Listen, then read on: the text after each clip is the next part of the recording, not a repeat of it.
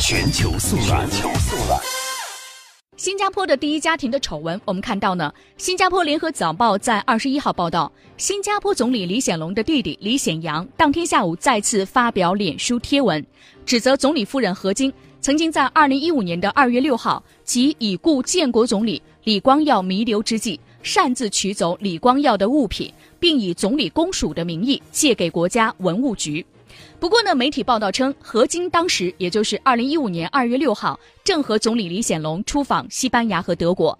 李总理和何晶是在二月六号结束对西班牙和德国的六天的访问。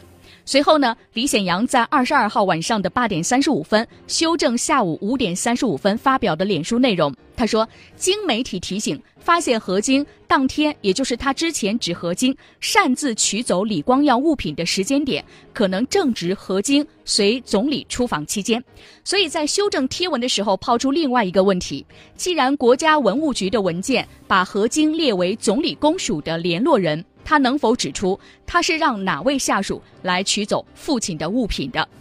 我们知道李光耀的女儿表示，之所以把整个事件公开，是因为整个事件并不是一个家事。那么，大家对于新加坡的第一家庭以及对于未来新加坡的政坛政体的影响，都带来了很多的猜测。那么，这个事件究竟会如何收场？是越闹越大，还是会慢慢的悄无声息的结束呢？我们节目当中持续为您带来关注和了解。